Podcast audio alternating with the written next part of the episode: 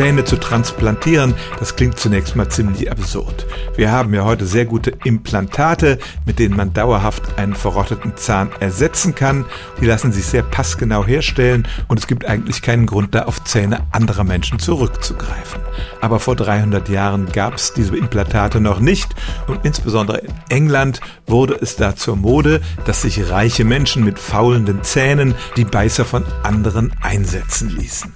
Die Spender kamen aus den ärmeren Klassen, denen wurde tatsächlich dann ein lebender Zahn rausgerissen. Gegen Geld versteht sich. Ich nehme an, dass die Bezahlung nicht sehr üppig war. Schon damals gab es moralische Bedenken gegen diese Praxis, die auch auf zeitgenössischen Gemälden abgebildet wurde. Dazu kamen die Komplikationen. In den wenigsten Fällen wird der Zahn tatsächlich vom Körper angenommen. Die meisten werden in einem schmerzhaften Prozess wieder abgestoßen.